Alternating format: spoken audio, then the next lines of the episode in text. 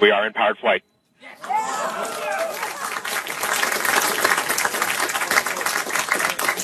We're at altitude of one kilometer and descending, about 70 meters per second. Signal to us, you Control remain air down to 50 meters per second. 500 meters in altitude. Standing by for sky crane. Constant velocity accordion nominal. Altitude error 5.9 meters. We found a nice flat place. We're coming in ready for sky crane. Down to 10 meters per second. 40 meters altitude. Sky crane has started. Descending at about 0.75 meters per second as expected. Expecting bridle cut shortly. Signal to us, you remain strong. Tango Delta nominal.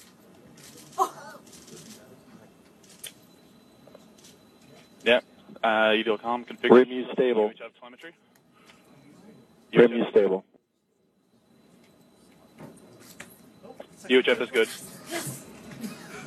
Touchdown confirmed. We're safe on Mars.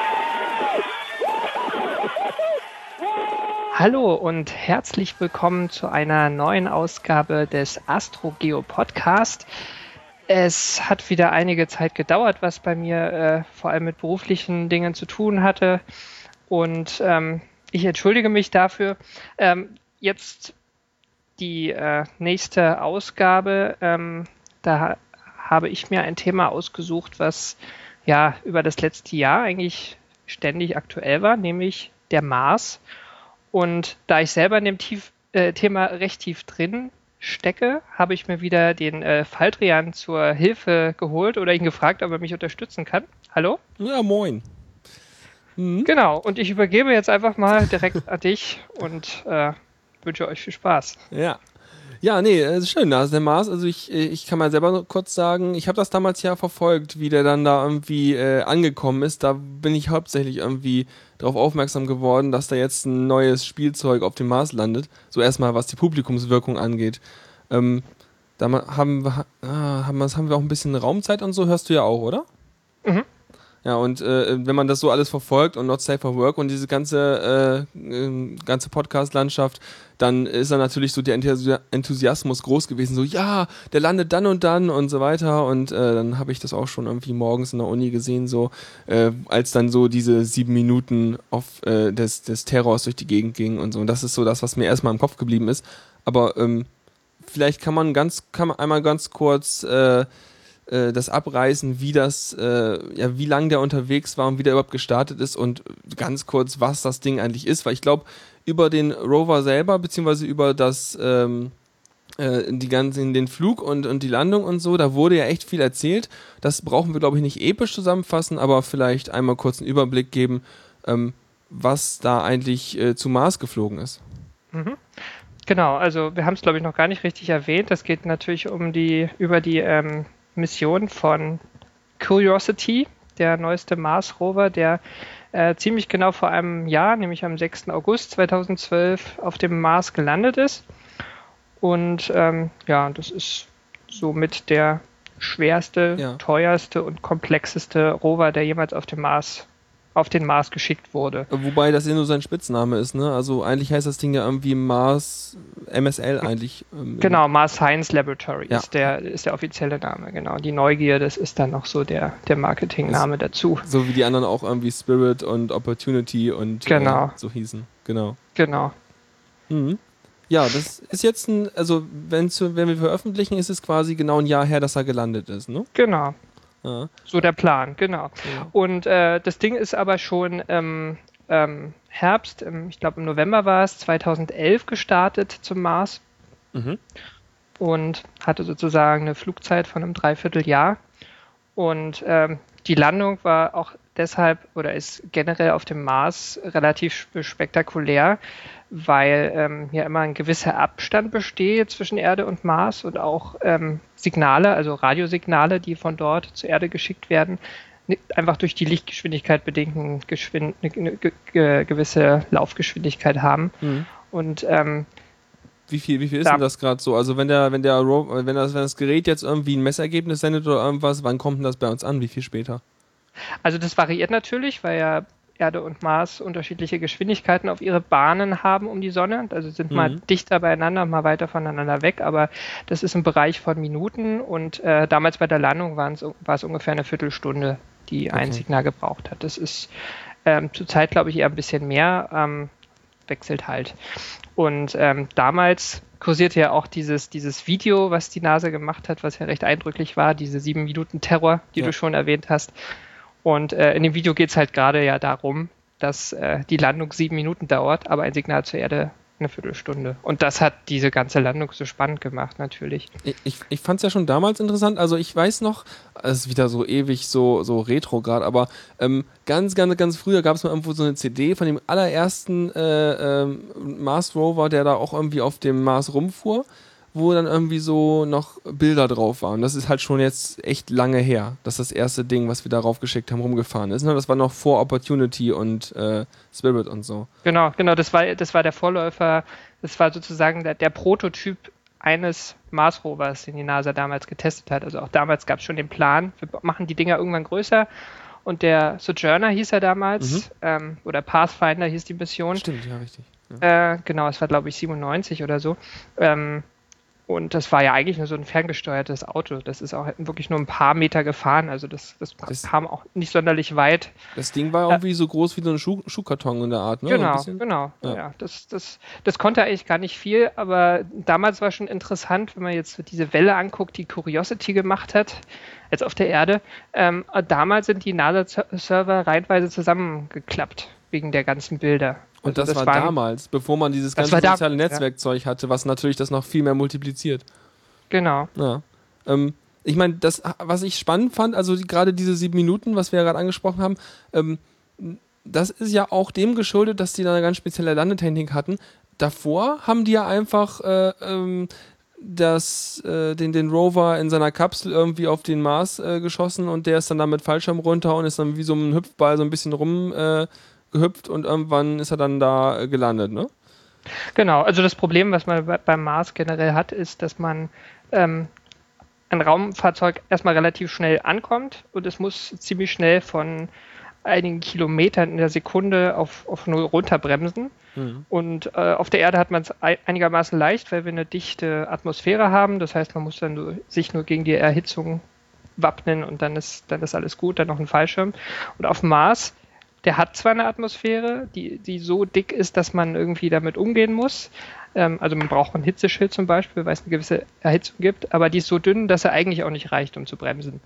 Und deswegen sind die Landemanöver immer äh, relativ kompliziert. Mhm. Ähm, damals ähm, bei, den, bei den ganzen Vorgänger-Rovern bis Spirit and Opportu- Opportunity ähm, war das auch eine Kombination aus erstens Hitzeschild, zweitens Fallschirm, das dritte, das mit dem Rumhüpfen, hüpfen, das ist äh, so, ein, so ein riesiger Airbag noch gewesen, auf dem das Ding so pyramidenförmiger mit so Dreieckflächen, Mhm. ähm, auf dem das Ding noch ewig rumgehüpft ist, einige Male aufgekommen ist und irgendwann dann stehen geblieben ist. Ja. Und bei Curiosity ähm, hat man das eigentlich auch wieder so gemacht. Man hatte wieder einen großen Hitzeschild, man hatte äh, einen großen Fallschirm und ähm, die, diese Airbag-Variante ging aber in dieser Größe nicht mehr, weil der Rover wiegt eine knappe Tonne, 900 Kilogramm. Mhm.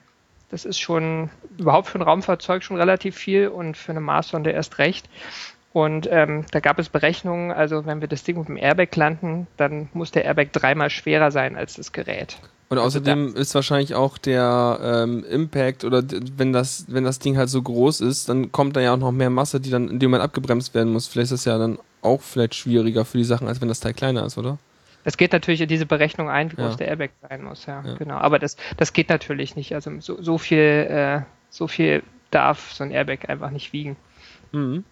Und deswegen hatten sie ja, hat die NASA ja da diesen, diesen Skycrane entwickelt, wo auch viele gesagt haben, ja, das ist total irrsinnig. Also acht Bremsraketen um eine Plattform verteilen und äh, das Ding einfach in der Luft zum Stehen schon mal bringen und dann den Rover einfach direkt in den Staub absetzen. Das ist so ein bisschen, das Teil ist so ein bisschen so, wie wenn du jetzt so auf hoher See irgendwie jemanden, einen Schiffbrüchigen rettest, nur andersrum. Ja? Da kommt ein Hubschrauber an quasi und äh, lässt da irgendwie noch runter. Das ist Ja, genau, genau. spannend. Ja, und danach fliegt der Hubschrauber zur Seite und äh, äh, fliegt irgendwie ein paar Kilometer weiter irgendwo auf dem Boden, aber egal. Ja, ja, genau. Das ist übrigens auch lustig. Ähm, es gibt ähm, ja so diverse äh, Sonden auch im, im Mars-Orbit, die auch für Curiosity sehr wichtig sind, weil die die Datenübertragung übernehmen. Mhm. Aber gerade der äh, Mars Reconnaissance Orbiter, der hat ziemlich gute Kameras und der hat ähm, während und nach der Landung ziemlich spektakuläre Fotos gemacht. Also zum einen hat er Curiosity am Fallschirm fotografiert Ja. Und der hat danach das Terrain rundum fotografiert und man sieht also alles, was da so äh, fallen gelassen wurde. Also vom Fallschirm über die, den Hitzeschild, der irgendwann abgesprengt wurde während der Landung, ähm, über die, bis, bis hin zu diesem Skycrane, der Mhm. irgendwo auch so eine Auswurfwolke hinterlassen hat und es ist so ein bisschen schwarz, sieht das aus. Ich finde das ja super spannend, dass wir mittlerweile so gute Möglichkeiten haben, also so, dass wir sozusagen so viele Geräte auf dem Mars haben und damit halt so gute Möglichkeiten haben, äh, auch zu beobachten, was da passiert. Denn wenn man letztendlich irgendwelche Te Telemetriedaten bekommt von irgendwelchen Geräten, die wir da hochgeschickt haben, die halt äh, vielleicht noch ihre eigenen Füße fotografieren können, aber dann auch äh, nur Teile und dann die Welt, ähm, dann hat man noch nicht das Gefühl, man würde irgendwie beobachten, wie man irgendwas auf dem Mars gelandet hat, sondern nur aus den Augen von diesem Gerät gucken. Aber jetzt, wo wir halt so gute Berichterstattungen sozusagen haben, äh, ist das wirklich so, als würde man irgendwie über die Schulter von irgendwie so ein paar Sonden gucken und kann zugucken, wie das Ding da rumfährt. Ich glaube, das, das bringt eine Menge für die Öffentlichkeit auch. Mhm. Mhm. Ja. ja. Keine Ahnung, fiel mir nur so ein, weil irgendwie das ist, äh, ja, die anderen Missionen, die waren zwar okay, so wenn man es geguckt hat, aber dann gerade wenn man so äh, auch sehen kann, welche Spuren wir da irgendwie äh, hinterlassen mit unseren, ähm, mit unseren Landemanövern und so, dann finde ich das schon sehr spannend. Genau. Äh, das mit den Spuren ist auch ein guter Punkt. Da gab es ja auch neulich äh, die Meldung, dass, ähm, dass äh, der Rover, der jemals die weiteste Strecke gefahren ist, jetzt nicht mehr, ähm, also äh, lange galt irgendwie ähm, Opportunity als dieser Rover, also der eine Vorgänger, der jetzt nach zehn Jahren ja immer noch auf dem Mars rumfährt. Aber jetzt wurde auf dem, auf dem Mond bei den alten Lunokhod-Rovern der, der Sowjets äh, nochmal nachgeschaut, mit einer NASA-Sonde übrigens. Und äh, die sind wohl noch ein paar Kilometer weiter gefahren als, als bislang geglaubt. Aber das waren noch nicht solche Hightech-Geräte wie unsere, die sind ja schon älter, ne? Die sind älter, genau. Das ist aus, aus den 70er Jahren oder 60er Jahren. Also das war auch so die, die Monderkundungszeit, so rund ums Apollo-Programm. Mhm. Genau. Ja gut, also jetzt äh, dann, dann ähm, hat man jetzt so einen Start und man hat einen Flug, das dauert eine Weile und das Ding ist gelandet. Was ich jetzt noch mal kurz einmal aufräumen wollte, ist eigentlich, wir haben ja eigentlich immer, wenn man so Weltraummissionen macht, dann braucht man irgendwie Geld, muss gen- muss sie sich genehmigen lassen und so weiter. Das heißt, man muss ja auch irgendwie angeben, was für Ziele man damit verfolgt, damit irgendwelche Leute meinen, Mensch, das bringt uns hier als Menschheit irgendwie oder als Staat oder irgendwas voran. Das genehmigen wir mal. Was ist denn eigentlich, oder was ist dann eigentlich so das Ziel gewesen oder ist immer noch das Ziel von äh, dem äh, Cu- Curiosity? Genau, also bei Curiosity ähm, ist das Ziel ähm, erstmal vordergründig ähm, irgendwie die ähm, planetare Geschichte, also die geologische Geschichte des äh, Mars zu erkunden. Und äh, wenn es gelingt, herauszufinden, war der Mars einmal bewohnbar. Mhm. Und ähm, das, das kann man auch nicht oft genug sagen. Also es gibt immer die Erwartung, ja, wird Curiosity grüne Männchen finden oder irgendwelche Bakterien oder zumindest Spuren davon. Das ist eigentlich nicht das Ziel der Mission. Also die hat zwar zweieinhalb Milliarden US-Dollar gekostet. Es gibt auch viele, die sagen, ja, man hätte sich da noch höhere Ziele stecken können durchaus. Ähm, aber das ist ein, ein Labor, ja, steckt ja auch im Namen, Mhm. Mars Science Laboratory, was ähm, sich eigentlich ähm, nicht, was eigentlich mit biologischem Material gar nicht umgehen kann. Also es Ja. ist wirklich nur dazu ausgelegt, Gestein zu untersuchen Also- und ähm, da aus, aus solchen Daten äh, darauf zu schließen, beispielsweise, wie war das Klima vor Milliarden Jahren auf dem Mars, wie dicht war die Atmosphäre. Das, sowas kann man aus dem Gestein lesen und darauf dann zurückschließen, war das zumindest lebensfreundlich. Mhm. Also wegen, wegen den Kosten der Mission, äh, ich sag mal so, da gab es immer so interessante äh, Bilder noch wieder, was im Netz halt so kursiert, wo dann irgendwie so die Kosten für Olympia oder irgendwelche Kriege dagegen gestellt wurden. Da, da verschwinden die Kosten ja total. Und am Ende hast Genau, du halt, ich habe ich hab heute, äh, heute gelesen, dass die, der Umzug der BND-Zentrale nach Berlin von Pullach äh, anderthalb Milliarden kostet. Also ja, das relativiert sich dann doch relativ schnell. Echt, da hätten wir ja schon, keine Ahnung, ein ganzes Dutzend Rover auf den Mond schicken können oder so. genau. Ja. aber für Also Curiosity hätte es nicht ganz gereicht, aber Ja, beinahe. Ja. wird ja auch alles immer günstiger. Ähm, aber also das heißt, ähm, es soll halt die geologische Geschichte äh, untersuchen. Ähm, Hm. Jetzt ist ja interessant, wir haben ja jetzt schon einige Rover da gehabt. Der erste war ja zum Rumtesten, jetzt äh, Opportunity und Spirit. Ähm, Spirit ist, glaube ich, relativ schnell irgendwie ausgeschieden, ne? Der hatte sich irgendwie festgefahren nach einer kurzen Zeit und irgendwie 2010, glaube ich, das letzte Mal irgendwie Funkkontakt gehabt. Genau, also relativ schnell kann man nicht sagen, weil äh, Spirit und Opportunity, Opportunity, der wird übrigens auch äh, liebevoll Oppi genannt mittlerweile, weil der fährt ja immer noch rum. Ähm, ähm, die, die waren ja nur für 90 Tage eigentlich Es ausgelegt. ist Wahnsinn, ne? Dass die so lange Ja. durchhalten. Genau. Man muss natürlich auch sagen, bei so einer Mission äh, wird sehr konservativ gerechnet, was jetzt die, die Halbwertszeit ist. Die, Aber wollen ja, die, wollen, die wollen ja relativ schnell auch sagen können, unsere Mission war ein Erfolg, deswegen steckt man die Ziele nicht so hoch. Und, Genau, äh, ja. genau. Wobei natürlich zwischen 90 Tagen und jetzt bei Oppi sind es ja äh, 10 Jahre. Ähm, das, das ist schon eine Übertragung, die, Ja. sagen wir mal, beachtlich ist auf jeden Fall. Ja, auf jeden Fall. Die hatten, also sagen wir mal, Opportunity hat ja auch schon äh, Geräte dabei gehabt, um irgendwie an der Oberfläche rumzukratzen. Was ist jetzt bei ähm, Curiosity denn äh, so der Fokus? Also was kann der denn viel besser als äh, der, der da, die davor dort waren? Ähm, was Also- kann er besser? Ja, also erstmal muss man äh, sich, sich angucken, ähm, wo ist, also was, was ist das wissenschaftliche Potenzial, was sind das für Gesteine, die rundum liegen. Also vielleicht setze ich doch mal da an, nämlich Okay. da geht es letzten Endes auch nochmal um die Landung.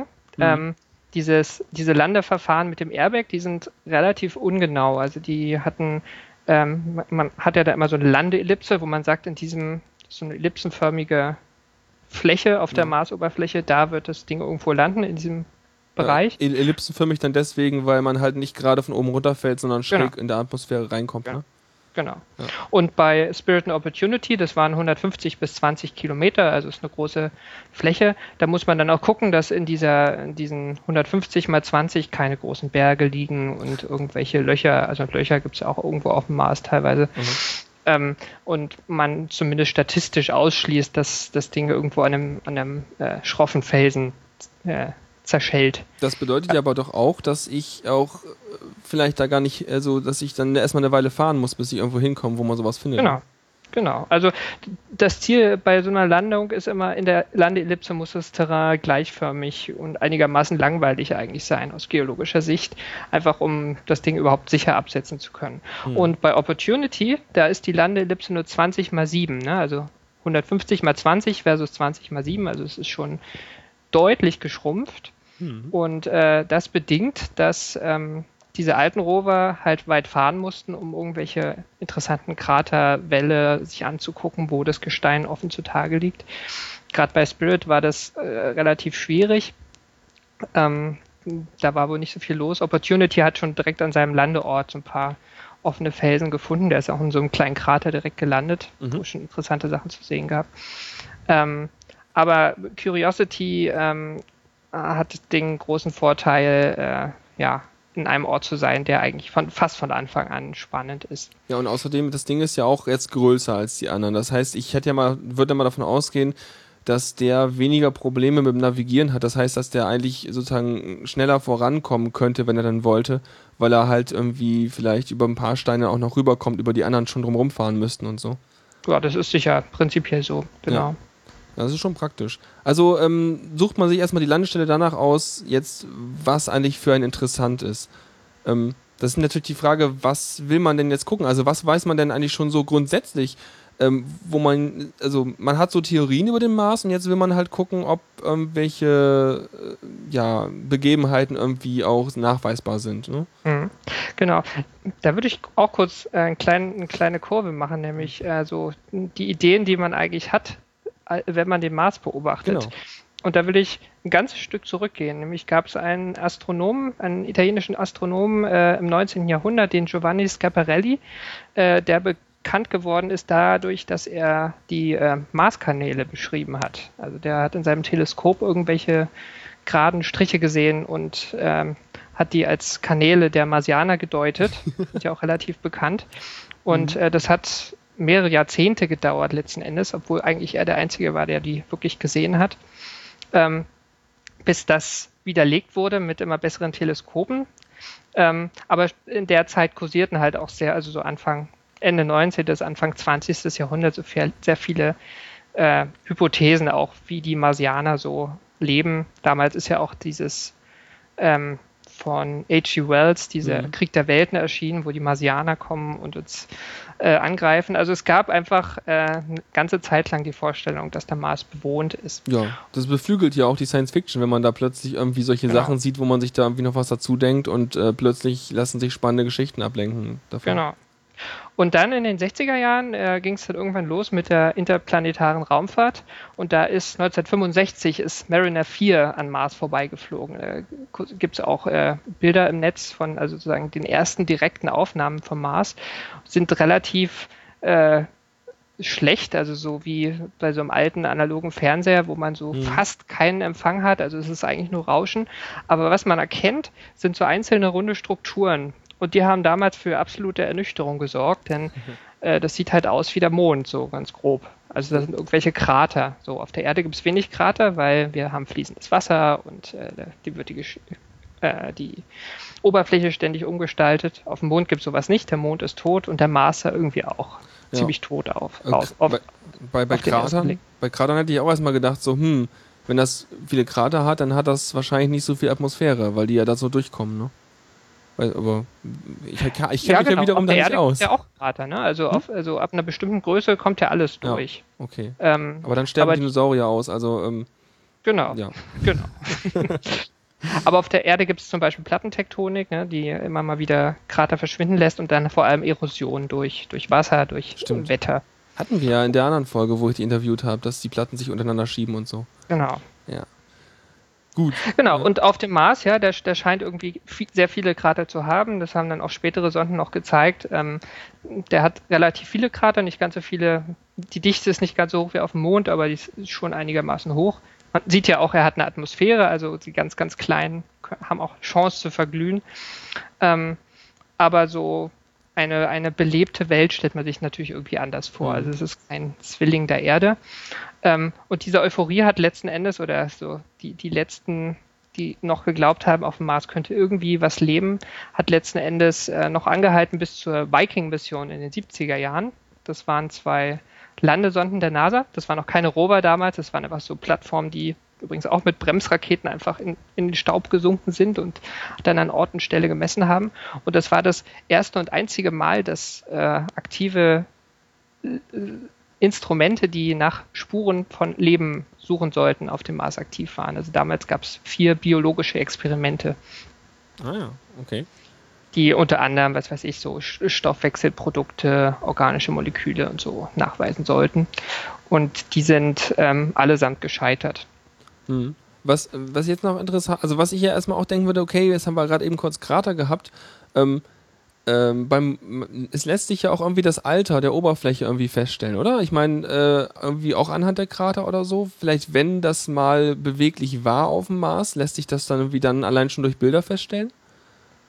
Ähm, Genau, ähm, Krater ist da das, das richtige Stichwort. Ähm, die ähm, Planetologen haben so eine Methode, generell das Alter einer, einer Oberfläche zu, zu berechnen, und zwar anhand der Kraterdichte. So auf dem Mond ist es relativ einfach, da ist, da verschwinden die Krater auch nicht, und da kann man sagen, so da in dem Quadratkilometer gibt es so und so viel Krater und die Kruste oder die Oberfläche ist dann so und so viel alt. Und auf dem Mars kann man, kann man das auch machen. Und äh, da kann man aber dann schon sehen, dass es durchaus Unterschiede gibt in dem, im Alter der, der Oberfläche. Ähm, deine Frage ging jetzt dahin, ob es da auch sowas wie, wie Plattentektonik mal gegeben hat. ja, das, wo, wo, dass man sagen würde, vielleicht irgendeine Stelle war halt noch von irgendwas bedeckt und ist noch erst gar nicht so dem ausgesetzt gewesen und später mehr oder irgendwie so. Genau, sowas gibt es, aber äh, meistens im Zusammenhang von, mit Kratern.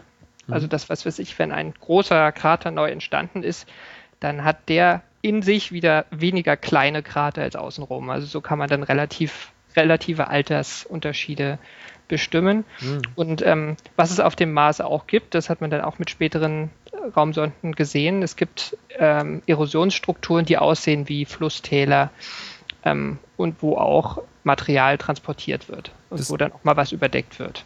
Das heißt, jetzt gibt es einige Strukturen, die besonders spannend sind, weil ja die Frage war so ein bisschen, ähm, können wir nachweisen, dass es da mal flüssiges Wasser gab, so, ne? Das heißt, man, Genau. wo, wo will man denn da hin, um sowas nachzuweisen? Ähm, also Also kann man, kann man da irgendwie so von der, von der Struktur der Erde darauf schließen, wie das beim Mars gewesen sein muss und sucht sich danach was aus? Oder Das, das macht man letzten Endes. Also, ich habe ja gesagt, also man sieht große Flusstäler, Mhm. die sind teilweise ähm, relativ beeindruckend und da ist überhaupt die Frage, wie die mal entstanden sind, weil die Atmosphäre vom Mars ist heute viel zu dünn, als dass da flüssiges Wasser entstehen könnte, also Das fließen könnte. das würde sofort verdampfen? Es Oder? würde sofort verdampfen, genau. Also flüssiges Wasser ist thermodynamisch nicht stabil. Also das äh, kann sich äh, nicht halten, zumindest über der Oberfläche nicht. Ähm, das heißt, dass diese ganzen Flusstäler müssen, in, müssen vermutlich in einer Zeit entstanden sein, wo der Mars einfach eine dichtere Atmosphäre hatte als heute. Das, das kann man eigentlich schließen aus diesen Flusstälern. Ist natürlich eine Hypothese äh, in gewisser Weise und ähm, aber ja, man kann das vermuten. Mhm. Was war jetzt deine Frage? Ja, die Frage ist, äh, wie, was, was waren so die Gedanken, wenn man sich aussucht, wo man jetzt so den, Ja. den, den Cur Cur blah, das Ding, Curiosity halt äh, landen wollte? Also was, was war da besonders spannend in der Nähe, wo man das Ding hingeschossen Mhm. hat? Also prinzipiell hat man sich sehr viele Landestellen angeguckt. Das war ein äh, internationaler Prozess. Da hat die NASA, das, das hat die NASA weltweit ausgesch ausgeschrieben und jeder, der was dazu zu sagen hatte, konnte da auch sich beteiligen, jetzt unter Wissenschaftlern. Und ähm, ich glaube, das waren über 100 Orte auf der ganzen Marsatmosphäre, die man sich, die sich die erstmal angeguckt haben. Da gab es äh, jahrelange Diskussionen und die Liste wurde immer weiter eingeschränkt. Am Ende hatten sie noch vier übrig.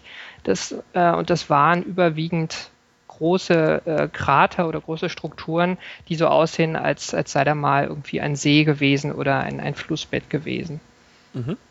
Und gerade diese großen kraterförmigen Seen sind eigentlich ganz gut, um da drin auch zu landen. Jetzt gerade wie beim Gale-Krater, weil es da halt auch äh, so langgestreckte ähm, ähm, Ja, relativ flache flaches Ebene. Terrain gibt, Genau. also wo man drin, sicher drin runterkommt und trotzdem relativ dicht dann auch irgendwelche ähm, spannenden Sedimente hat, die höchstwahrscheinlich ähm, mit Wasser zusammenhängen. Mhm. Genau. Okay, also wissen wir jetzt schon mal, wo wir das mit dem Ding landen wollen. Und ähm, muss, brauch, muss man doch noch irgendwas überlegen, bevor wir jetzt uns äh, dem widmen, was wir da gemacht haben, beziehungsweise wie wir mit dem, äh, mit dem Curiosity äh, das untersucht haben? Gibt es noch irgendwelche Vorbe Vorüberlegungen? Also es gibt noch ähm, heutzutage die Möglichkeit mit diesen ganzen Marsorbitern ähm, über Spektroskopie und, und ähnliche Techniken ähm, relativ genau zu sagen auf der Oberfläche, wo liegt unterschiedliches, Gestein und ähm, ein- einfach durch die reflektierte Strahlung von der Oberfläche. Und es gibt einfach bestimmte Minerale und best äh, bestimmte Gesteine, die einem Geologen sagen, ähm, wie das entstanden sein dürfte. Ach so. Also klassisches Beispiel, äh, die, die Vorgängerrover von äh, Curiosity, die äh, Spirit and Opportunity, die haben ähm, an Orten, wo man das auch schon vermutet hat, ähm, dann nochmal direkt vor Ort nachgewiesen, da gibt es Sulfate. Also das sind das ist ein Mineral, das entsteht auf der Erde so in ähm, sehr warmem Gebiet, wo die Sonne sehr viel scheint und irgendwo ist Wasser und das verdunstet und irgendwann fällt dann Salz aus. Ne? Sulfat ist ein Salz, ein Mhm. äh, Bariumsalz und ähm, das ist halt ein, ein Hinweis darauf, dass da mal ein, ein, ein, eine Wasserfläche stand. Und äh, solche Indizien hat man einfach aus, aus der Marsoberfläche und die hat man da auch noch mit reingesteckt. Es gibt noch ein zweites äh, Indiz, ein zweites Gestein, was mit Wasser zusammenhängt, was man bis vor kurzem äh, noch nie, zwar aus dem Orbit schon spektroskopisch meinte gesehen zu haben. Das ist aber immer so eine Sache, Interpretation von Orbitdaten. Und wenn man dann vor Ort ist, ist es vielleicht dann doch was anderes. Ähm, das sind Tone, Mhm. die entstehen auch auf der Erde in, in so großen Seen. Das ist einfach, wenn das Sediment runter sie, sie, äh, regnet in einem, in einem See, ähm, dann bilden sich diese Tone am, am Grund und ähm, die bis, bis vor kurzem, äh, ja, hat, waren die noch gar nicht nachgewiesen. Und äh, gerade der Gellkrater, in dem jetzt Curiosity am Ende gelandet ist, da hatte man aus dem Orbit gesehen, der hat so, sowohl so Fahrtsignaturen als auch Tonsignaturen beieinander. So, das sozusagen gleich, Ja. gleich mehrere Pferde, auf die man da setzt. Um- sehr praktisch. Das heißt, äh, was man jetzt benutzt hat, ist, man hat geguckt, was deutet, was deutet darauf hin, dass da ein See hätte sein können, also so ein stehendes Gewässer oder so. genau. Mhm. Cool. Ja, okay. Ähm, und, und womit, also wenn man sich sowas aus der ähm, Umlaufbahn anguckt, quasi, dann äh, kann man das mit der Spektroskopie machen. Wenn man dann irgendwie vor Ort ist, dann hat man ja schon mal Kameras, das ist ja schon mal ganz gut. Aber das ist ja auch ziemlich staubig da oben. Wie untersucht man, ob man das hat, was man jetzt untersuchen will da? Also, ähm, weiß nicht, schneidet man es auf oder irgendwie, Mhm. wie macht man das? Also das, das würde jetzt, es würde sich jetzt anbieten, dass wir einfach mal kurz äh, so den Anfang von Opportunity, äh, von Curiosities Mission äh, durchgehen, weil Ja. ähm, der hat ja ähm, relativ viele Instrumente an Bord. Genau, was ja ursprünglich Und- meine Frage war vor ungefähr einer Genau. Viertelstunde, weswegen wir diesen kleinen Exkurs gemacht haben. Ne? Genau, genau. Der hat also ähm, mit, mit den Instrumenten kann er ja kann der auf sehr verschiedenen Ebenen arbeiten. Ähm, also das sind sehr einfache Instrumente, sowas wie Kameras, Mhm. also so ein, so ein Roboterarm, ähm, wo alle möglichen Sachen dran sind.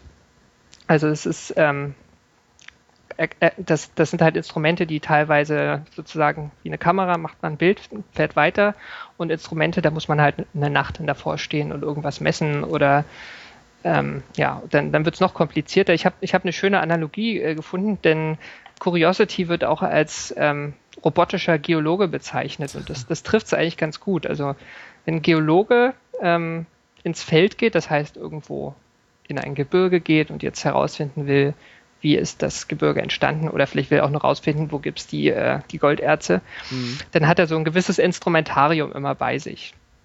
Und äh, das ist vor allem erstmal so ein Hammer, weil ähm, das Gestein, was irgendwo rumliegt, der jetzt auch auf der Erde, das ist meistens außen ziemlich angewittert, also so äh, irgendwie grau, braun, Ja, äh, Verstaubt, oxidiert und so weiter. Genau, sieht, sieht, es sieht alles gleich aus. und Das äh, nichts sagen. Das heißt, der Geologe muss erstmal einmal auf jeden Stein draufhauen, ähm, um sozusagen eine frische Fläche zu haben, Mhm. das Gestein von innen sehen kann. Ähm, das ist schon mal äh, relativ wichtig, ist aber vielleicht jetzt hier aus der Sicht von Curiosity gar nicht der erste, erste Weg. Also er hat ziemlich viele Kameras, wie schon erwähnt. Er hat, ähm, ein Geologe hat eine Lupe dabei, normalerweise. So eine kleine Zehnfachlupe kann man sich schön um den Hals hängen. Ähm, Ja. Sowas ähm, ist ganz praktisch, wenn man sich sehr kleine Minerale zum Beispiel angucken will. Da gibt es manchmal auch so Minerale, ähm, wenn man einen schönen kristallinen, ge- kri- ein schönes kristallines Gestein hat, was langsam kristallisiert ist, dann sieht man sogar irgendwelche Kristallstrukturen unter Umständen unter der Lupe. Mhm, Das heißt, Curiosity müsste auch ein Mikroskop oder sowas dabei haben. Genau, genau. Und ähm, er hat ja diesen Roboterarm und da ist Mali dran, heißt das Instrument, und das ist so, ein, so eine sehr hochauflösende Kamera, wo er auch sozusagen ähm, Detailaufnahmen vom Gestein machen kann. Mhm. Genau, der schon erwähnte Hammer, das ist ein bisschen komplizierter, das ist äh, eine Schlagbohrmaschine. ähm, Stell mir gerade vor, wie so eine aus der Wohnung irgendwie so ein Ding, aber wahrscheinlich ein bisschen kleiner oder anders. Ähm, ja, ein bisschen anders. Also der, ich weiß gar nicht gerade nicht aus dem Kopf, wie groß der, der Durchmesser ist, aber er ist schon ein bisschen größer als jetzt der die handelsübliche, so. ähm, die, die, die normalen Bohrköpfe, die man, die man so hat. Das, Ähm. ähm, das ganze Fahrzeug ist ja auch, das haben wir auch gar nicht erwähnt. Ich meine, das Ding wiegt eine Tonne, aber ist so groß wie so ein Lupo oder so, ne? So in der Art. Genau, Mini Cooper wird immer, Ja. ja, das so in, in, in diese Richtung. Mhm. Ähm, genau, und dieser Bohrer ist insofern interessant, weil es wirklich der erste Bohrer ist, den ein Rover oder generell ein Raumfahrzeug, ein unbemanntes Raumfahrzeug außerhalb der Erde einsetzt. Weil so ein, Rover, äh, so ein Bohrer zu betreiben ähm, aus der Ferne ist, ist ein gewisses Risiko mit verbunden, weil man will sich nicht irgendwie festbohren und kommt da nicht mehr weg Ja. und ähm, erzeugt halt auch Vibration, die unter Umständen ein Problem sein kann.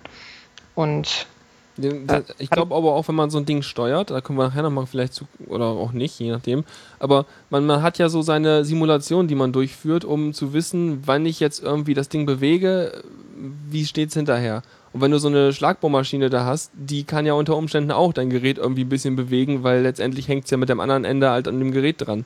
Äh, Genau. ja, kann halt Unvorhergesehenes passieren. Hm. Wo, wobei natürlich der, der Bohrer von Curiosity jetzt äh, nicht Ja. so gewalttätig ist.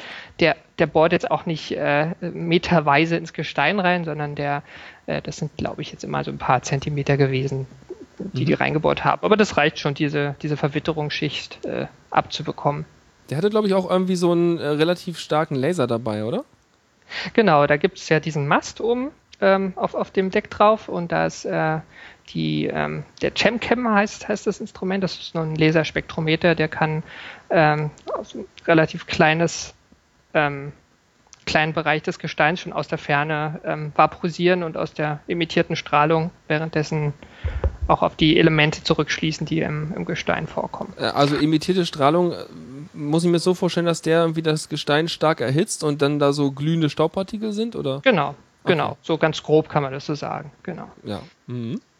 Ja, und der hat also, ich, ich kürze es jetzt mal ein bisschen ab, der Ja. hat so diverse Instrumente, wo er relativ schnell die, ähm, die, die chemische Zusammensetzung so aus der Ferne relativ grob bestimmen kann. Da gibt es noch so ein Alpha-Partikelspektrometer, das gab es auch schon an Bord von Spirit und Opportunity. Das macht so was ähnliches. Ähm, und genau, wir waren dabei, was der, was der Geologe alles so dabei hat. Der Geologe hat natürlich auch ein Handy dabei, irgendwie, um nach Hause tele zu telefonieren, Ja. wenn ihn eine Lawine erwischt hat.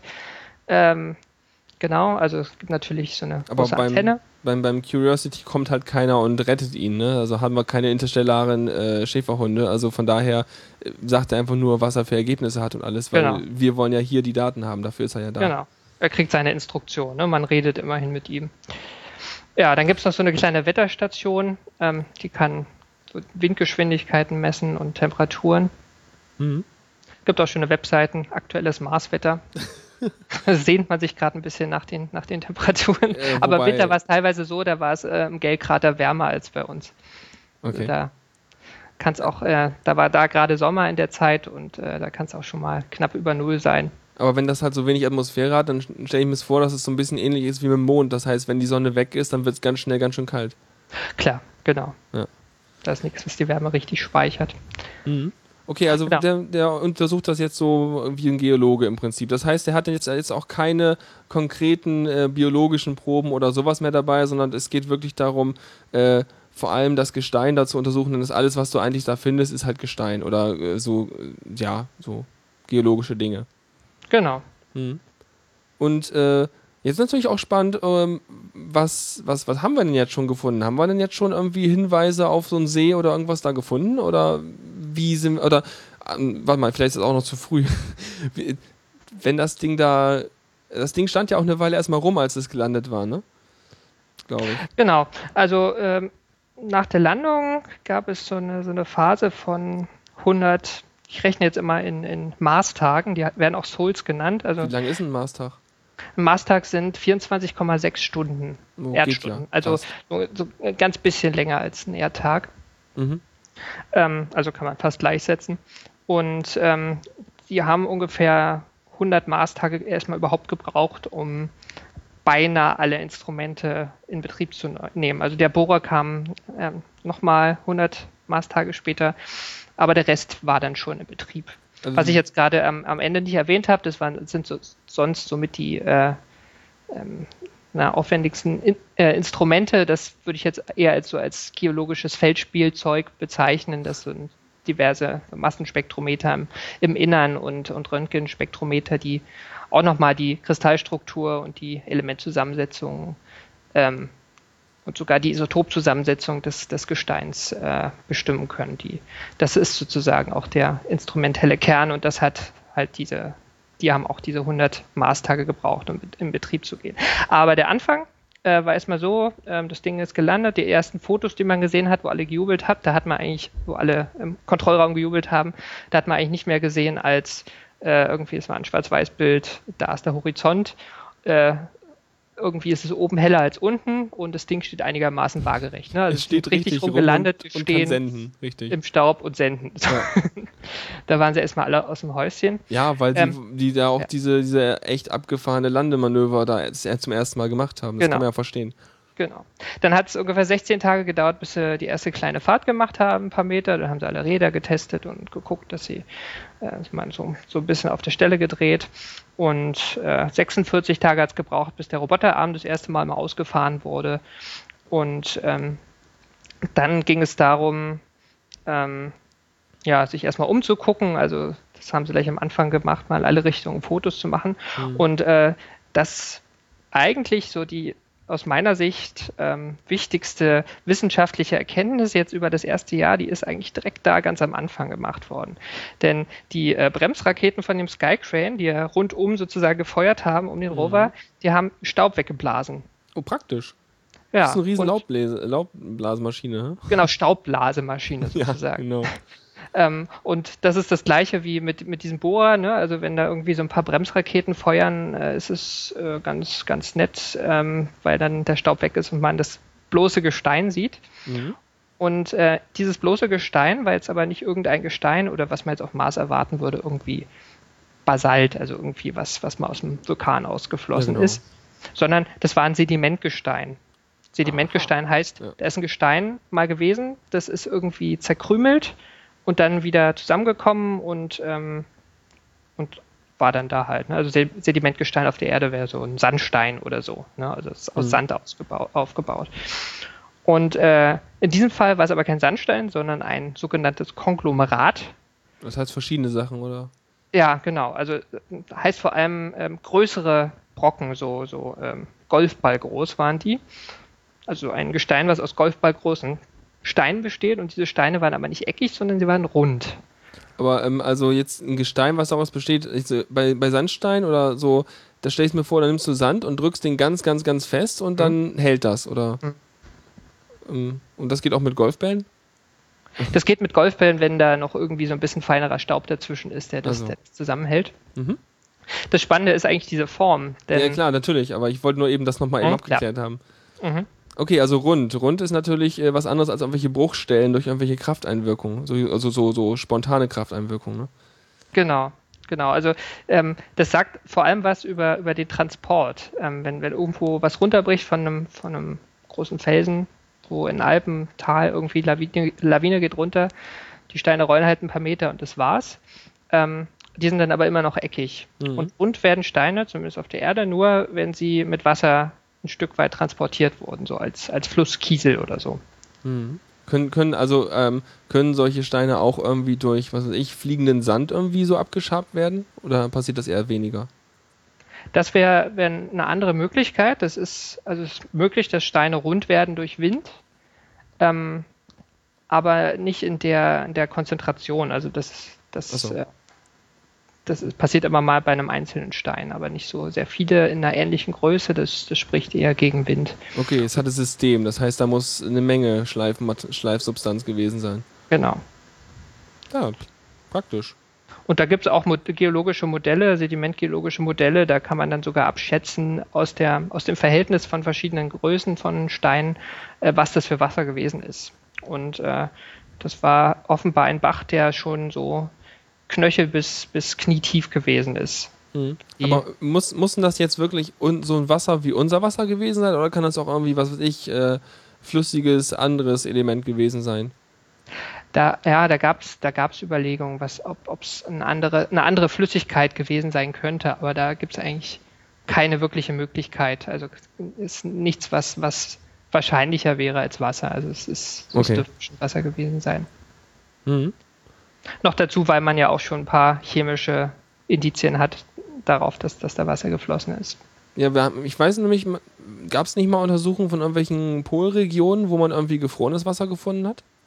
Genau, also gefrorenes Wasser gibt es in, in rauen Mengen auf dem Mars, das weiß man auch. Auch im, im Untergrund ähm, gibt es das relativ viel. In Curiosities Umfeld nicht so stark, weil der ist relativ nah am Äquator. Mhm. Das ist irgendwie wegen der stärkeren Sonneneinstrahlung Ja, ähm, sublimiert das irgendwie raus. sublimiert, genau. Aber Richtung äh, Nord- und Südpol gibt es in rauen Mengen und die Polkappen bestehen auch zu einem Teil aus, aus Wasserstoff, äh, aus, aus Wassereis, neben Mhm. Kohlendioxideis, genau. Okay, also hat man jetzt solche, äh, dann, ähm, das ist jetzt schon mal die spannendste Entdeckung, wie du meintest. Wo ist man denn dann noch hin, hingefahren? Oder ist, hat man sich die erstmal genauer angeguckt und dann konnte man halt sagen, okay, äh, da muss Wasser gewesen sein und wie tief das war, hast du ja schon gesagt.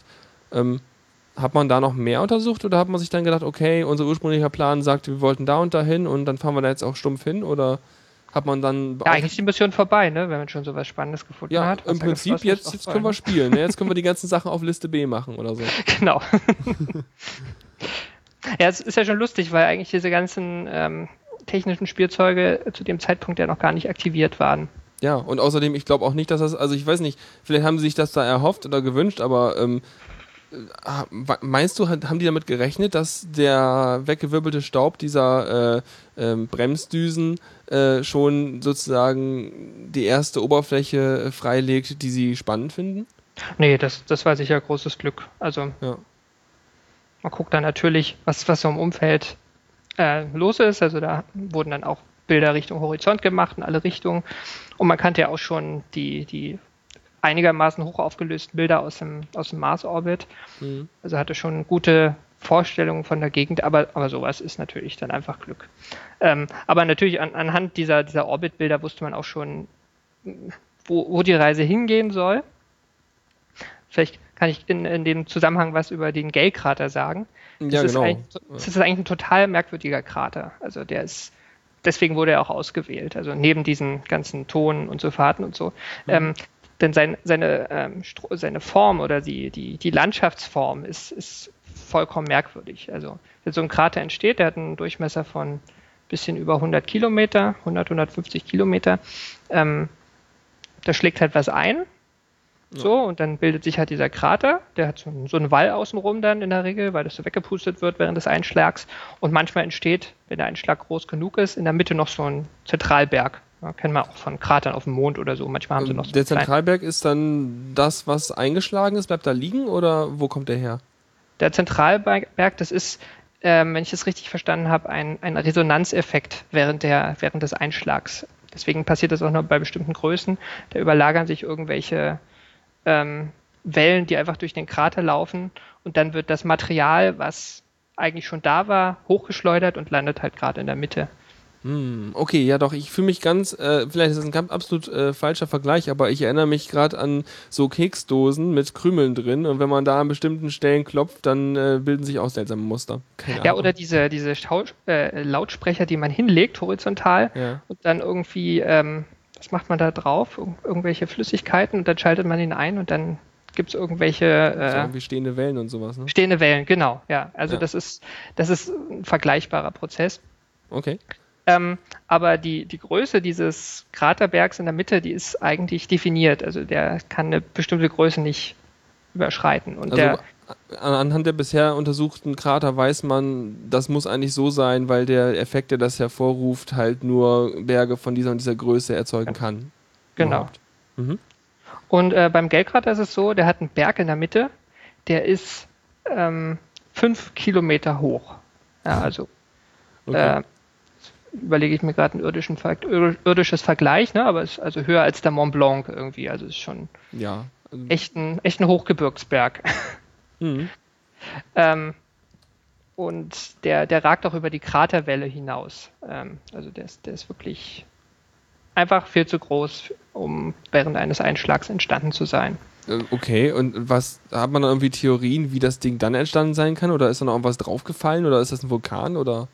Genau, also ein Vulkan kann man einigermaßen ausschließen, weil man ähm, dann andere Strukturen sehen würde. Also man würde irgendwelche erkalteten Lavaströme sehen oder so. Was, sowas gibt es da gar nicht in der Gegend. Ähm, ist, man sieht aus dem Orbit aber auch ein klares Anzeichen über, für die Entstehung eigentlich. Das sind so, so Schichtenlagerungen. Also das ist wie jetzt auch diese, diese golfballgroßen Dinger. Äh, das ist offenbar komplett ein Gestein, was, was aus Sedimenten aufgebaut ist. Also da irgendwie mal hintransportiert worden ist. Mhm.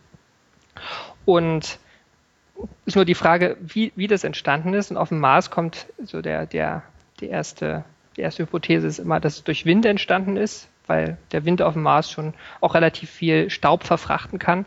Also kann durchaus sein, der ist eingeschlagen, dann ist da irgendwie Sediment aufgelagert worden, zum Beispiel durch Wind oder vielleicht auch durch Wasser.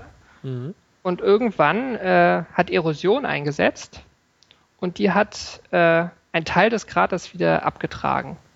Das heißt, der war eigentlich höher und äh, das, der Berg ist jetzt quasi übergeblieben. So. Genau. Genau, so das ist so das, das schlüssigste Modell. Muss dann irgend, man muss dann auch irgendwie erklären, warum er trotzdem diese Kraterstruktur erhalten hat. Ne? Man müsste denken, Erosion, dann ist er einfach weg oder so oder irgendwie wieder Genau. eingeebnet. Ähm, aber das, das kann man irgendwie erklären. Der, der Kraterwall und der zentrale Teil des Bergs sind irgendwie ein bisschen härter durch den Einschlag und deswegen greift die Erosion eher außenrum an. Ja.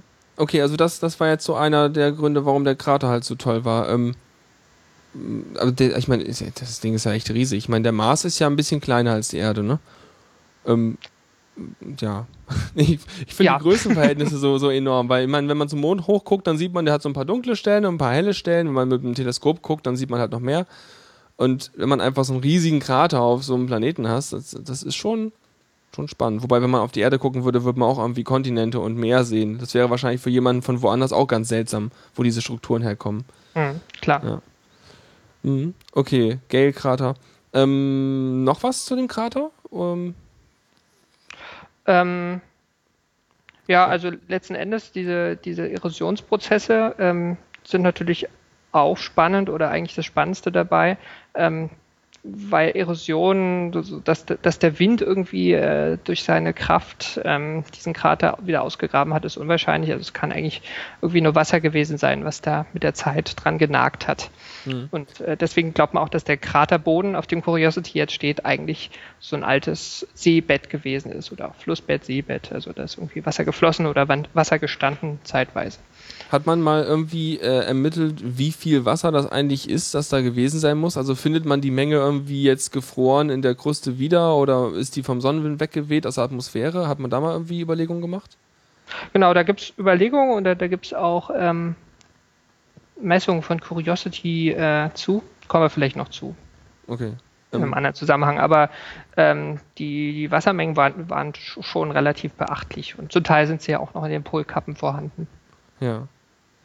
Aber was man eigentlich äh, vorhatte mit, mit, mit dem Rover, ähm, also der, der ursprüngliche Plan war halt, ihn zu landen in diesem flachen, ähm, mutmaßlich Seebettbereich und ihn dann schnurstracks fahren zu lassen zu diesen Schichten am Zentralberg, die halt so spannend sind, weil sie einerseits man nicht weiß, so richtig weiß, wie sie entstanden sind und zum anderen ähm, kann man abschätzen durch Zählungen von kleineren Kratern aus dem Weltall, wie alt ähm, diese verschiedenen Schichten sind und ähm, kann sagen, äh, die Schichten, die da sind an dem Berg, die umfassen mehrere Milliarden Jahre der Marsgeschichte. Also das ist einfach so ein, so ein offen liegendes Geologiebuch letzten Endes. Deswegen wollen wir dahin, zu den Schichten. Genau. Die sind das Spannende für die du- Geologen. Kann, kannst die Geschichte ablesen, so ein bisschen wie Baum, Baumringe, nur in Stein. Genau, ja. Spannend. Mhm. Und äh, dann sind wir aber nicht dahin gefahren oder sind wir da schon hin zu dem Berg? Oder ist es ein ganz schön, Stück, ganz schön weites Stück und wir kommen da irgendwann noch hin? Also, ähm, um auch jetzt so das erste Jahr zusammenzufassen, Curiosity ist gelandet, ist jetzt sozusagen ein Jahr äh, ein bisschen gefahren, sage ich mal, nicht viel gefahren. Und der ist, hat ungefähr ähm, jetzt, jetzt kürzlich äh, über einen Kilometer zurückgelegt. Und ähm, von seinem aktuellen Standort sind es noch acht Kilometer zu diesen Schichten. Also der ist eigentlich nicht wirklich näher gekommen, würde ich sagen, bislang. Ja, wobei der jetzt auch ziemlich viel erstmal Zeit verbracht hat mit Initialisierung und so ein Krams. Stimmt schon. Genau, genau. Diese ganzen ähm, Instrumente wurden in Betrieb genommen. Ja. Der hat ähm, da auch so ein bisschen rumgebuddelt in irgendwelchen, äh, in irgendwelchen Dünen, um erstmal diese ganze äh, Analytik zu testen. Genau, die müssen ja auch erstmal gucken, dass sie überhaupt ihre Instrumente auch alle auch irgendwelche Ergebnisse liefern. Von daher so ein paar Testgrabungen und so müssen sie ja auch machen. Genau. Ähm, Ja. nee, mach du mal. Ähm, was, was dann als nächstes gemacht wurde, um um, äh, können wir mal anknüpfen, was, was hat er eigentlich gemacht denn die ganze Zeit, also Ja. nach der Initialisierung? Dann ist er nämlich noch ein Stückchen weitergefahren in eine Gegend, ähm, die aus dem Orbit so ein bisschen merkwürdig aussah. Also da, damals wurde aus dem Orbit vor allem gemessen, dass die irgendwie äh, die, die Wärmeabgabe dieses Gesteins anders ist als in der Umgebung. Äh, High, High Thermal Inertia äh, wurde es genannt. Ne? Also da irgendwie schon das Problem. Man sieht aus dem All irgendwas und hat keine Ahnung, wie man es interpretieren soll. Ähm, also irgendwie ist da das Gestein anders als da, wo Curiosity gelandet ist. Deswegen sind sie da reingefahren. Ähm, das ist eine Region, die heißt, wird Yellow Knife Bay genannt. Mhm. Und äh, da hat sich Curiosity ähm, insgesamt 100, 140 Marstage aufgehalten. Und Da haben hat er- irgendwie rausgefunden, wieso das Gestein irgendwie thermisch anders ist als der Rest so? Äh, Habe ich nicht gefunden. So. Also, Mhm. ähm, das, wenn sie es rausgefunden haben, haben sie es noch nicht veröffentlicht, würde ich sagen. Ähm, es sieht auf jeden Fall anders aus. Also es ist Okay. sehr, sehr zerklüftet. Ähm, ich würde sagen, auch relativ schwierig zu durchfahren. Hm, Das, das wäre nochmal eine Sache, wo ich nochmal kurz drüber quatschen wollte. Und zwar, ähm, klar, man steuert das Ding halt nicht mit dem Joystick, sondern irgendwie, hier machen wir Pläne und dann schickt man irgendwie so äh, Kommandos rüber wie, ja, was schickt man da rüber? So, fahr 10 Meter geradeaus und äh, mach dann mal wieder ein paar Bilder und dann gucken wir uns das an und fahren dich weiter oder wie machen die das? Ja, so, so könnte man es machen, aber das wäre Das wäre einigermaßen ja, ineffizient. Ja. Und es ist schon einigermaßen autonom. Also sie geben einen Kurs vor und auch einen Endpunkt von der Route. Mhm. Ähm, aber den, den genauen Weg, so im Zentimeterbereich, den der Rover dann wählt, das, das darf der selber entscheiden. Und das funktioniert ungefähr so, dass er halt immer mit seinen Navigationskameras so eher niedrig aufgelöste Bilder macht von seiner Umgebung, gerade bodennah, da wo die Gefahr lauern könnte. Und dann Mhm. macht er immer eine Risi Risikoabschätzung. Ähm, da liegt ein Stein, der ist so hoch und da ist einer, der ist so hoch und da fahre ich besser außen rum und da kann ich auch drüber fahren, problemlos. Und anhand dieser Risikoabschätzung kommt er zu einem Ergebnis, kann ich überhaupt fahren und wenn ich fahren kann, wie fahre ich? Also ich finde das spannend, weil wie viel Autonomie die da schon reingepackt haben. Ich denke mal, da wird es auch einige Verbe Verbesserungen gegeben haben, seitdem damals halt der erste von den beiden äh, Zwillingsrovern gelandet ist. Ne? Den haben sie anfangs ja noch, glaube ich, wirklich so, so häppchenweise gesteuert. Ähm, Das weiß ich gar nicht. Äh, aber die, die haben am Ende zumindest auch äh, schon ein ähnliches, ähnliches Ja. Programm gefahren. Ja, schon spannend, weil ich glaube, auch die Leute in den Kontrollcentern, die äh, haben auch ihren Tagesrhythmus auf diese äh, Sol-Tage, die Mars-Tage irgendwie umgestellt. Also. Am Anfang haben die das gemacht. Ähm, Die haben irgendwann in der, ähm, am Anfang haben sie irgendwie für jeden Missions, die Planung jedes Missionstags 16 Stunden gebraucht. Also es ist so äh, ziemlich, ziemlich krass und deswegen haben sie auch alle einfach diese, diese 24,6 Stunden Tage dann gemacht. Ähm, ich, aber das hält man auch nicht, das, Bio, das hält der Biorhythmus auch nicht ewig durch. Mhm. Ähm, man muss auch sagen, das Ding ist halt so komplex, hat, hat so viel ähm, ziemlich komplizierte wissenschaftliche Instrumente, die auch ja sich untereinander abstimmen müssen. Und das war auch gerade am Anfang einfach ein großes Problem und ist bis heute halt auch ein bisschen schwierig. Also am Anfang haben sie irgendwie 200 Ingenieure und Wissenschaftler äh, beim Jet Lab, äh, Propulsion Laboratory, was das Ding betreibt, äh, in, in Kalifornien in ein Gebäude gesperrt und die haben irgendwie versucht, das zu planen. Also es ist, ja, es ist Ich glaube, die hatten, die hatten auch immer von, ich weiß nicht, ob die es bei dem hier auch haben, aber die haben auch eigentlich immer genau ein äh, spiegelbildliches, also ein genauso ein Modell auch irgendwie hier auf der Erde, um äh, nachzuvollziehen können, was das Ding halt macht. Aber auf jeden Fall hatten die es, glaube ich, bei den Opportunity Rovern noch.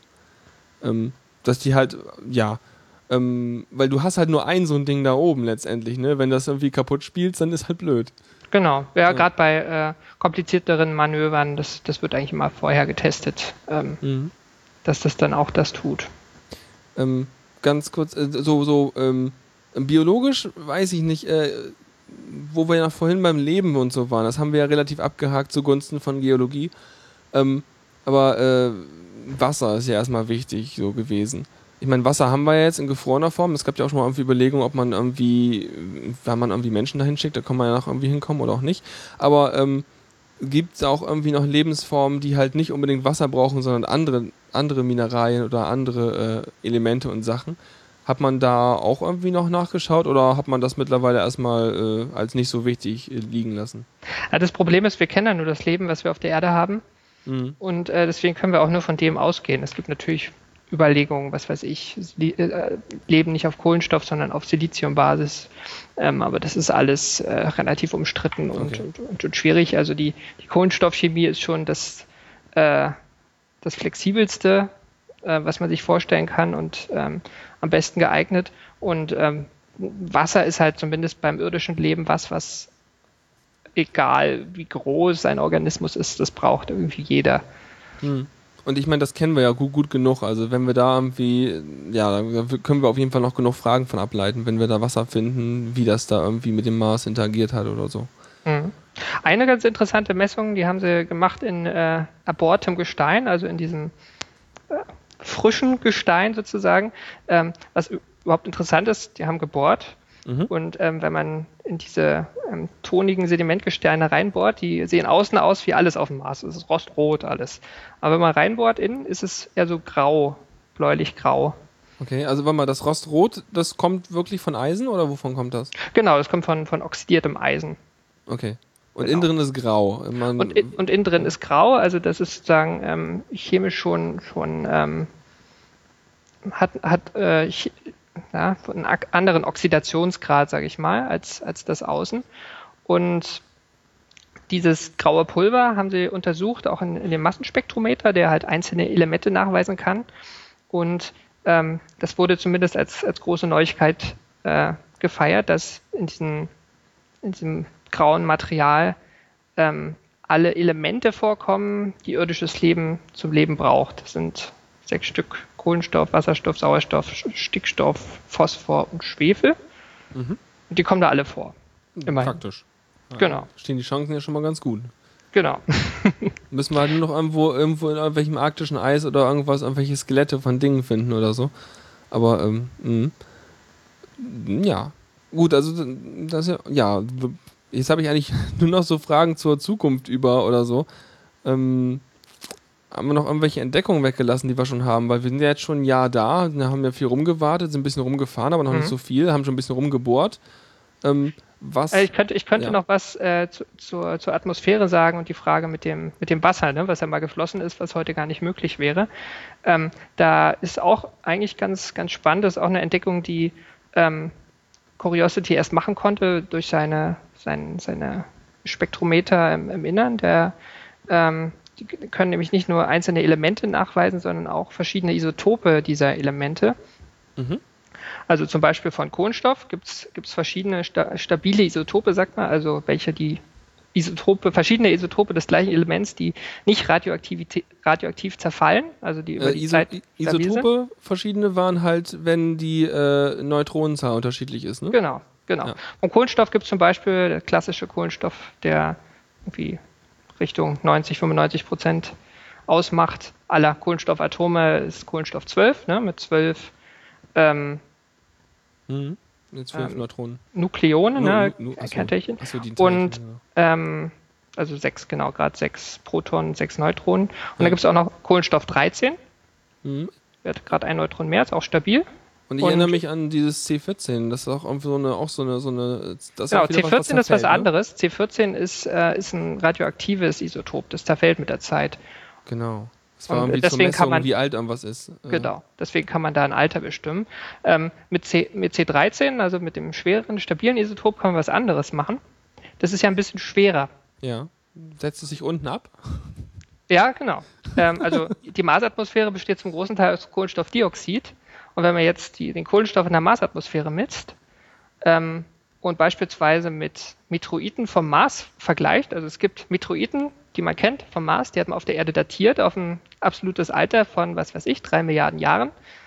Da kann Aber- man theoretisch die Atmosphärenzusammensetzung von damals mit heute vergleichen. Am Meteoriten vom Mars, das heißt, irgendwas ist auf dem Mars eingeschlagen und hat Gesteinsteile vom Mars weggeschleudert, die dann wieder auf Erde sind, oder? Genau. Okay. Und da sind, da kann man, da sind irgendwie Atmosphärenteilchen eingeschlossen, oder? Mhm. Ah ja, okay. So funktioniert das. Und, genau, das äh, war jetzt vier auf einmal. Und äh, genau, das hat Curiosity gemacht, also hat die, diese Messung gemacht und hat sozusagen nachgewiesen, okay, die äh, Atmosphäre muss früher ähm, ähm, dichter gewesen sein und ähm, Da war das Verhältnis zwischen dem C13 und C12 anders. Oder? ähm, Oder, oder wie, wieso muss sie dichter, also einfach nur, weil man das an den eingeschlossenen Sachen messen konnte, dass genau, da also das, das, das Verhältnis ist anders, denn ähm, es gibt halt so eine Entmischung innerhalb der Atmosphäre, dass die leichteren Kohlenstoffatome eher oben sind Mhm. Und ähm, wenn der Mars über die Zeit sehr viel verliert, dann äh, wird mit der Zeit über die Jahrmillionen, Jahrmilliarden äh, der, der, die Marsatmosphäre eher angereichert an dem schwereren.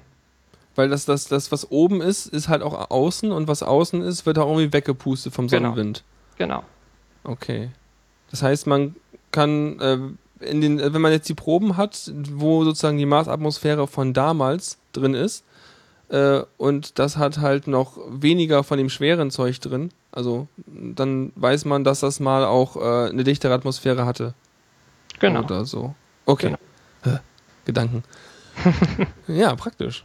Also das heißt, das war mal dichter. Das ist ja schon spannend. Ich meine, jetzt kann man auch davon ausgehen, dass da ja Wasser geflossen ist, sonst wären die Steine ja auch nicht so. Ähm, hat man irgendwas zu den Temperaturen mal rausgefunden? Also, wenn das dann ein bisschen mehr Atmosphäre hatte, dann war die Temperatur ja vermutlich auch gemäßigter oder so, oder? Ähm, kann man vermuten, zumal ja auch eine, eine dichtere Atmosphäre das Potenzial hat, einen gewissen Treibhauseffekt äh, zu unterhalten. Ähm, aber da bin ich jetzt auch ein Stück weit äh, überfragt. Also, ja, ich frage einfach mal, dachte ich so. genau. Na gut. ähm, ist natürlich spannend. Ich meine, klar, ich habe ja schon, gerade vorhin haben wir ja festgelegt, okay, der Rover fährt jetzt zum Berghit. Fährt er direkt dahin oder biegt er noch ein bisschen links, rechts ab? Weiß man das schon? Ähm, also sie werden sicher, wenn sie irgendwas Spannendes sehen, ähm, anhalten und sich das angucken. Das wäre ja blöd, das nicht zu tun. Ja, ich klar. denke, sie werden, sie werden und, äh, versuchen zu unterlassen, was sie so die letztes, über das letzte Jahr gemacht haben. Also gerade so die, das letzte halbe Jahr, wo sie eigentlich sich gar nicht bewegt haben, um sich irgendwas anzugucken. Zumal Mhm. sie jetzt auch wissen, alle Instrumente funktionieren. Auch der Bohrer bleibt nicht stecken, wenn wir immer ihn ein, einsetzen. Auch das Bohren geht dann schneller und so. Ähm, aber die haben ähm, jetzt, jetzt die, die letzten Wochen ordentlich schon zugelegt. Also gerade heute, ähm, beziehungsweise es war schon gestern, also am, am 21. Juli kam die Meldung, dass Curiosity das erste Mal seit der Mission über 100 Meter an einem Tag gefahren hat. Also bis jetzt waren das immer so mal zwei und mal 14 und auch mal 50 so. Das Jetzt ist dann aber schon richtig schnell und testen. jetzt haben sie sogar schon mal über 100 Meter an einem Tag. Ja, praktisch. Ich meine, jetzt können ja auch mal zeigen, wie schnell das Ding ist, wenn sie irgendwie freie Bahn haben und äh, jetzt die Gegend sowieso ein bisschen gleich aussieht vielleicht, dann können sie ja ein bisschen mehr Geschwindigkeit aufnehmen. Genau. Ähm, Das äh, äh, Opportunity äh, ist ja irgendwie seit 2004 da unterwegs und die haben ja sich noch mit, die haben ja sich aus Solar Solarzellen äh, den Strom gespeist. Das ist ja bei dem, bei dem Curiosity anders, ne? Der hat eine Atombatterie, glaube ich, ne? Genau, es ist so eine, so eine ähm, ähm, Ja, Plutonium-Isotopenbatterie, genau, Ja. die, die gewinnt halt aus der Zerfallswärme Strom. Ja. Mhm. Ich meine, ähm, wenn die, also so, so Solarzellen, glaube ich, die, denn der Wirkungsgrad nimmt auch mit, mit der Zeit ab und bei diesen Radioisotopenbatterie äh, zerfällt das Zeug ja auch, aber es hält ja eine Weile, wie man, glaube ich, äh, die, an, welche war das noch? Die eine von unseren Sonden, die jetzt schon fast aus dem Sonnensystem raus ist, ne? Die hat auch so ein Ding drin und die hält auch immer noch. Ähm, Ähm, Voyager 2 ja, zum Beispiel. Genau. genau, die meine ich. Also es ist schon spannend. Also ich glaube dann, also äh, dann hat Curiosity auf jeden Fall die Chance, mindestens auch so lange wie äh, Opportunity da rumzufahren. Äh, das in jedem Fall. Also die, äh, ich glaube, die Überlegung ist tatsächlich, dass der zehn Jahre äh, locker operieren könnte. Also zehn Jahre klingt jetzt auch verglichen mit Opportunity gar nicht mehr so viel. ja, das ist auch größer. Da denkt man sich, Mensch, der muss Klar. doch was reißen. Genau. Elefanten leben ja auch länger. Aber ähm, er kann natürlich, äh, äh, abgesehen von der Zeit, auch einfach mehr Strecke zurücklegen, ne? weil Opportunity halt im Winter ähm, immer einige Monate irgendwo sich ähm, einen Südhang gesucht hat und irgendwie äh, stehen geblieben ist und äh, seine, vor allem damit beschäftigt war, seine Instrumente zu beheizen, damit die nicht einfrieren und kaputt gehen. Mhm. Und ähm, auf dem Mars gibt es halt auch Jahreszeiten, auch wenn nicht äh, so äh, augenfällig wie auf der Erde, aber es gibt es ja auch. Und äh, ja, das, das muss, wird äh, Curiosity nicht tun müssen. Also der kann einfach Ja. durchoperieren. Ähm, Jahreszeiten, das muss ich mich als extremer Noob äh, äh, also, äh, hier offenbaren. Ähm, hat man dann, wenn des, der Planet irgendwie von seiner eigenen Drehungsachse ein bisschen geneigt ist zur Sonne oder wann hat man Jahreszeiten? Genau, die, die, die Neigung der Achse, Planetenachse, also der Rotationsachse, ähm, je nachdem wie stark die ist, umso stärker sind die Jahreszeiten. Also wenn Okay. jetzt dann die Achse äh, völlig aufrecht steht, ne, zur, zur Ja. Ebene der Planeten, dann hat man gar keine. Dann ist halt am Äquator immer maximale Sonneneinstrahlung und so in Polen wird sie immer, flacher und, äh, und der Mars hat bin ich jetzt auch gerade ein bisschen im Schwimmen, aber eine, eine geringere Achsenneigung als die Erde, aber halt auch eine, Aber er hat eine. eine vorhanden, genau. Mhm. Okay, dann können wir also doch eine Weile unterwegs fahren und vor allem auch im Winter. Das heißt, im Prinzip können sie die ganze vertrödelte Zeit so ein bisschen wieder aufholen, indem sie einfach durchfahren. Müssen halt nur manchmal, glaube ich, ein bisschen Pause machen, wenn der Mars gerade irgendwie hinter der Sonne verschwindet. Können sie nicht mit ihm reden, weil die Sonne irgendwie zu viel Radiosignale dazwischen strahlt, glaube ich. Genau, sie könnten sogar mit ihm reden, also äh, sie empfangen auch Daten von ihm, aber äh, die, die sie senden, äh, da haben sie zu große Angst, dass die fehlerbehaftet sind und der dann irgendwas macht, was er eigentlich nicht will, ne? die Marsmenschen auf den Kopf hauen oder so. Das Sich in den Fuß bohren. wäre schlecht, genau. Ja, genau. ähm, äh, ein technischer Aspekt, der mir dann noch irgendwie in, in Sinn kam, war, ähm, dass ich auch äh, auf der Wiki-Seite gelesen hatte, dass die Mission auch zeigen sollte, dass man so ein großes Gerät auf dem Mars landen kann, weil es vielleicht Pläne gibt, dass man halt nicht das ganze Labor dorthin schickt, sondern irgendwie einen Teil, eine Probe mitnimmt und von dort wieder startet und wieder zurückfliegt. Ähm, das wäre natürlich toll, oder? Für so einen Geologen, wenn man da irgendwie so direkt von der Oberfläche jetzt aktuell gesammeltes Zeug hierher bekommt? Genau. Also ich würde sagen, ähm, der, der, der Plan erstmal mit dem Rover zu gucken, ähm, wo gibt's was und das vielleicht auch schon zu sammeln und äh, später zur Erde zu schicken, ist wahrscheinlich nicht so blöd, weil der Mars ist halt groß und äh, geologische Feldarbeit besteht halt äh, im, im Rumlaufen und erstmal den richtigen, das richtige Gestein finden. Mhm. Ähm, und wenn man das richtige Gestein gefunden hat, was vielleicht auch das Potenzial hat, dass da, oder man, man findet beispielsweise, was Curiosity bis jetzt nicht getan hat, äh, organisches Material, ne? also irgendwelche komplexeren organischen Moleküle, die darauf hindeuten, dass da was ist, was das ein, ein Potenzial, eine potenzielle Lebensform auch interessieren könnte, zum Beispiel um es zu verstoffwechseln. Mhm. Ähm, sowas würde man natürlich vor Ort untersuchen, aber da hat man auf der Erde immer unendlich viel mehr Möglichkeiten, sich das anzugucken. Ja. Also das, das wäre spannend und äh, das ist auch geplant, also die, die, die nächsten Rover-Missionen, ähm, die, nächst, die allernächste äh, Mars-Mission wird ein Orbiter der NASA, ähm, der guckt sich aber nur die Atmosphäre an und äh, es, es stellt die Datenübertragung zu den jetzigen Rovern sicher. Und die nächste wirkliche Rover-Mission, die starten soll, das ist ExoMars, ist eine europäisch-russische Mission. Okay. Ähm, also, weiß man schon irgendwelche, irgendwas, wie der Rover aussieht oder war, wie er sich unterscheidet von Curiosity? Der wird eher klein, also der, der ähnelt eher Spirit and Opportunity. Ähm, es war mal geplant, die auch mit dem amerikanischen Skycrane zu, äh, zu, zu landen und die äh, NASA war da auch mal beteiligt, hat sich aber aus Budgetgründen da schon vor einigen Jahren zurückgezogen und äh, deswegen machen es die Europäer jetzt halt mit den Russen zusammen und mussten das Ding auch einigermaßen abspecken. Ähm, Ja. Haben sie die Technik noch nicht so weit wie die Amerikaner da vielleicht oder ja, so? Das können nur die Amerikaner bis jetzt, ja. Ja. Aber die kriegen das sicher auch irgendwie hin. Ich, ich bin auch gar nicht sicher, ob ich glaube, die landen, wie, wie das Ding landen soll, ist auch noch gar nicht raus, weil diese Kooperation mit den Russen jetzt auch relativ unter Zeitdruck passiert und noch relativ frisch ist eigentlich. Okay, weiß man, wann das Ding da irgendwie hin soll oder wissen sie es auch noch nicht genau? Ähm, es gibt einen anversierten Starttermin. Es war mal 2016, es ist glaube ich mittlerweile Richtung 2018. Ja.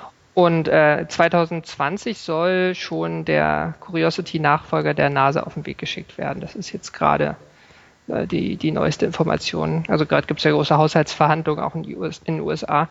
Ähm, und die wollen natürlich auch irgendwie mal wieder einen Rover schicken, damit dieses ganze Know-how nicht gleich wieder verloren geht, was sie jetzt äh, angesammelt haben. Ja, es hat ja auch ein bisschen was mit Imagepflege zu tun. Ja, genau. Und der soll lustigerweise eigentlich das machen, was äh, eigentlich auch geplant war, mit den Europäern mit ExoMars zusammen zu machen, zwei Jahre vorher. Ähm, nämlich der soll auch ähm, letzten Endes rumfahren und vielleicht schon mal was, was einsammeln, was man dann später zur Erde bringen kann. Das Das heißt, man sammelt jetzt erstmal mit Rovern rum, stellt die an einen bestimmten Ort und bringt dann nochmal irgendwie so eine Schubkarre vorbei, die das dann mit hierher bringt, oder wie? Genau. Hm. Spannend. Also, das ist auch irgendwie interessant, man hat ja so eine Taktung. Du hast ja eben gesagt, irgendwie von 2016 auf 2018 verschoben. Ähm, hat irgendwie da irgendwie alle zwei Jahre so ein günstiges Fenster, wo man gut Mhm. zum Mars starten kann, wenn der dicht dran ist oder so. Ne? Genau. Mhm. Genau, alle, alle zwei Jahre gibt es das äh, Startfenster, wo es energetisch sehr günstig ist, zum, zum Mars zu fliegen. Genau. Genau. Ja, ich äh, weiß nicht, was, was würdest du dir denn noch wünschen, was die da mal untersuchen sollen? Oder meinst du, die machen das schon alle ganz richtig so da und die haben eh viel mehr Ahnung, wahrscheinlich, aber ähm, weiß nicht, was, was fändest du nochmal spannend so aus Geologensicht?